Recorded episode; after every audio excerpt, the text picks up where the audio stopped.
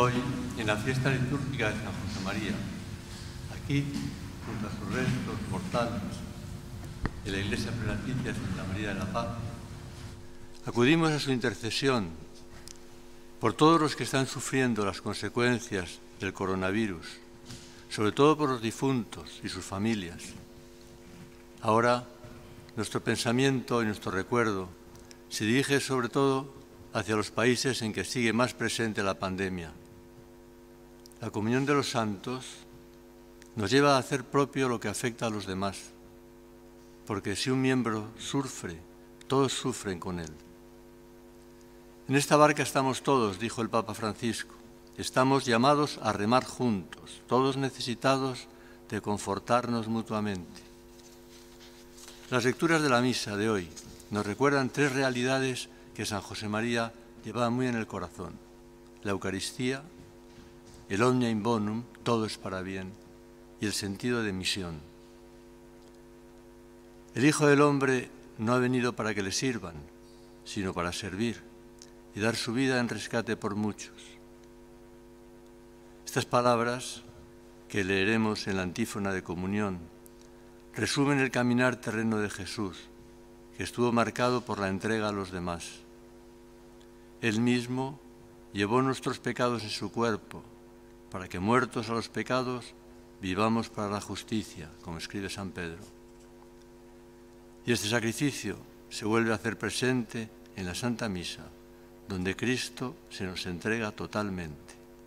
Él mismo se ofrece como alimento que nos sostiene, nos llena de su misericordia, de su amor, como lo hizo en el Calvario.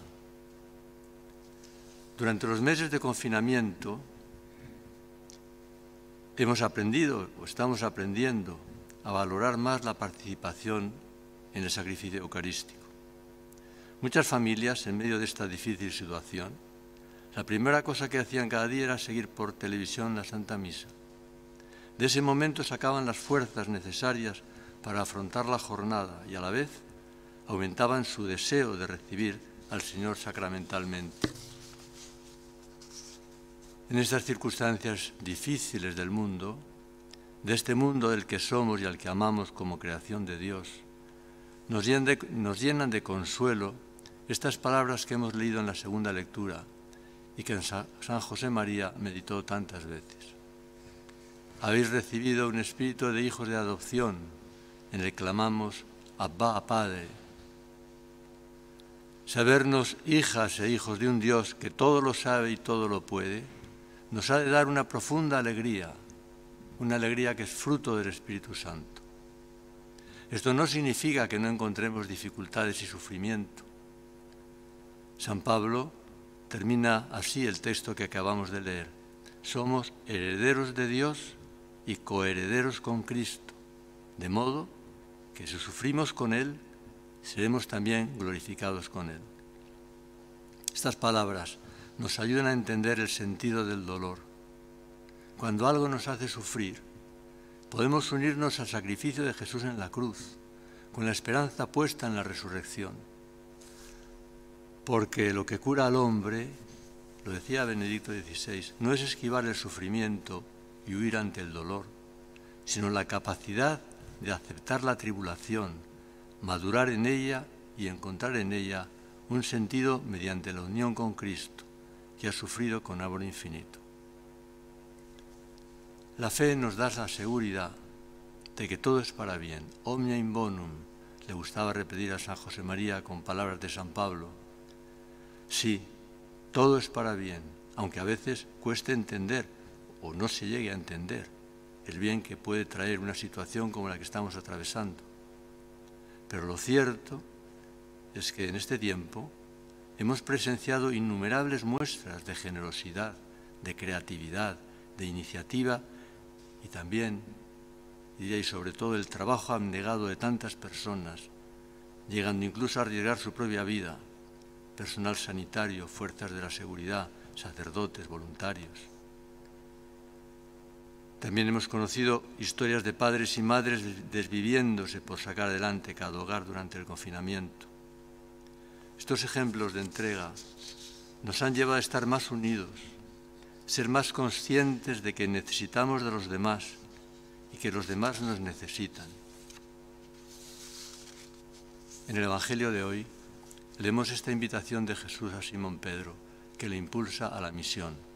Rema para adentro y echad las redes para pescar. Estas mismas palabras nos las dirige también hoy a nosotros el Señor.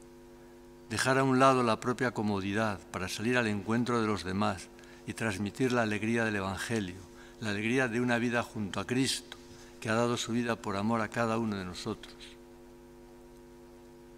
Para lanzarse mar adentro hace falta audacia, deseos de cambiar el mundo, pero por encima de todo es necesario tener un corazón enamorado, dejar que Cristo sea el centro de nuestra vida, de modo que Él sea el único motor de todas nuestras actividades.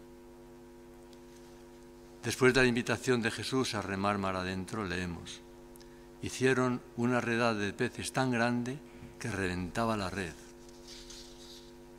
Tampoco la eficacia sobrenatural de nuestro trabajo depende de nuestras cualidades, sino de dejar obrar al Señor.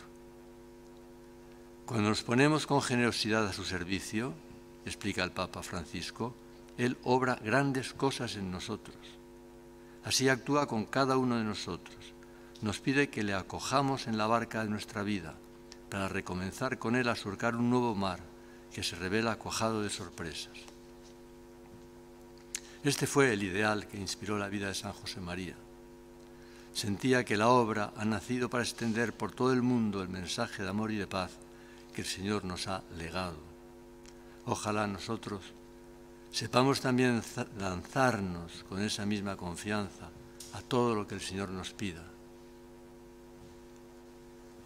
Los que participamos en esta Santa Misa, de modo presencial o a través de la red, nos unimos con cariño y oración a todo el sufrimiento del mundo y nos encomendamos a los difuntos para que desde el cielo, con San José María en el día de su fiesta, intercedan por todos nosotros. Acudamos muy especialmente a Santa María, Madre de Dios y Madre nuestra. Ella, consuelo de los afligidos, nos ayudará a ver con los ojos de la fe el amor de su Hijo en las dificultades que estamos atravesando. Ella, estrella de la mañana, nos guiará por ese camino de amor y confianza en Dios.